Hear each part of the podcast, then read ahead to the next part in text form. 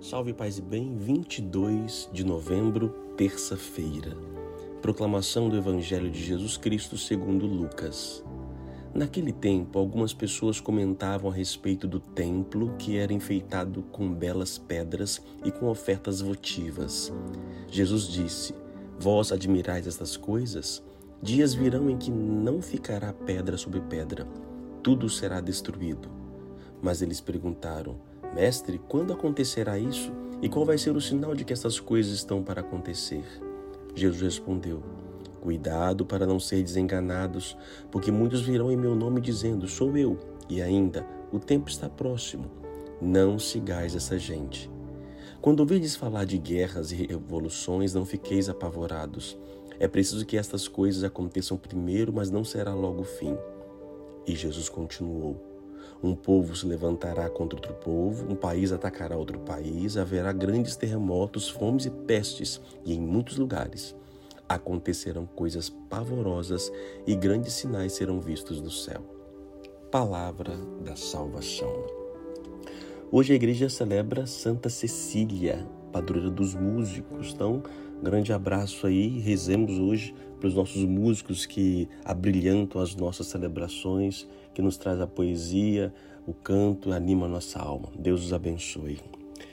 Este texto nós ouvimos há dois domingos, né? Refletimos na missa e como estamos na última semana é, do tempo comum, já no próximo domingo meditamos já já entramos provavelmente dito no Advento. Então, uh, os textos eles voltam falando das coisas dos últimos momentos, dos últimos tempos, né? Os sinais dos tempos. E esse texto, a gente vai ouvir um pedaço hoje, um pedaço amanhã e vamos concluir depois de, depois de amanhã. Foi dividido uma sequência do texto para que nós meditemos e é, fiquemos realmente, né? E confirmemos em nosso coração. Quando a igreja repete uma leitura, uma liturgia, é, água mole em pedra dura, tanto basta que fura, para que possa ir entrando na nossa consciência. Aqui nós vemos então, Jesus chega em Jerusalém e as pessoas começam a contemplar a beleza do templo. E ele diz que não vai ficar pedra sobre pedra. É, esse texto a igreja ele entende como algo temporal do tempo de Jesus, dos apóstolos, mas também ela faz uma interpretação é, escatológica, ou seja, para as coisas dos fins dos tempos. Ele não fala somente da destruição de Jerusalém que aconteceu, mas fala também para o fim dos tempos que vão existindo na humanidade, até a vinda de Jesus Cristo. Ele nos afirma que nada que está nesta terra ficará sobre a terra, ficará em pé. Então, nossas belezas que criamos um dia irão ruir. Muitas já ruíram, outras ainda irão ser irão por terra. E aí a pergunta é: mas quando isso vai acontecer? Jesus não responde. Ele não responde. É... E qual vai ser o sinal de que essas coisas estão para acontecer? Ele fala alguns sinais, e por a gente fala de sinais dos tempos, é preciso estar atento para esses sinais de tempos. Que sinais são esses? Primeiro, Cuidado para não ser desenganados por muitos, porque muitos virão em meu nome dizendo sou eu. Então, tem muita gente que vai aparecendo aí no percurso da história da nossa vida, nos tempos presentes, que tem a resposta. Ele é a solução para tudo. Está todo mundo errado. Agora é ele que está certo. Isso é um sinal do tempo. Isso já aconteceu em várias vezes? Já aconteceu em várias épocas, várias situações. E na nossa época, hoje, também se repete. O fato dos sinais dos tempos se repetirem de geração em geração e Cristo não ter vindo, não diminui e não nega a, a promessa de que ele vai voltar. Numa dessas vezes que os sinais dos tempos se manifestam, Cristo se manifestará e virá até nós. Então, outro sinal, cuidado, é, é, ele vai dizendo assim, não, não, para não seguir essas pessoas. Ele fala também, com outro sinal? Guerras, revoluções. Toda época tem. Também estamos vivendo tempos de guerras e revoluções. Não se apavore. Ele diz que ainda é preciso acontecer essas coisas, mas ainda não será o fim. E ainda diz: um povo se levantará contra outro povo, um país atacará outro país.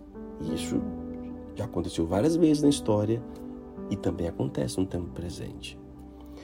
Grandes terremotos, fomes e pestes em muitos lugares. Pestes, pandemia, fomes, milhares de pessoas passando fome. Temos terremotos acontecendo no mundo inteiro, mas também um terremoto pode ser um terremoto existencial.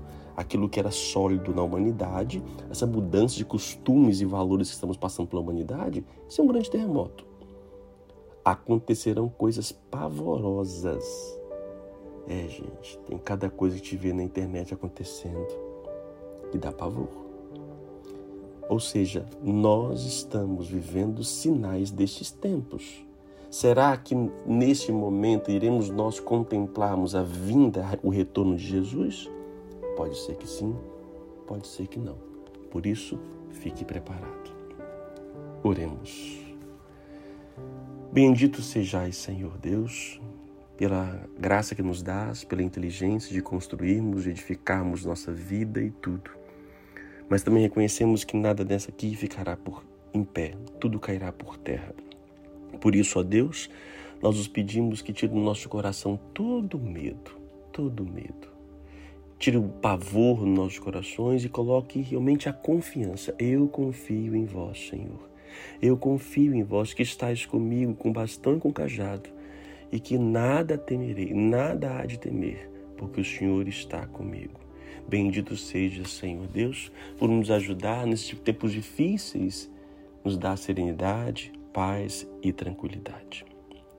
Que Deus te abençoe, Pai, Filho e Espírito Santo. Amém. A palavra hoje é pedra. Talvez, que é, qual é a pedra bonita da sua vida aí? Uma arquitetura, uma conquista, um prédio, uma casa. Pode cair, tá bom? Não esqueça disso.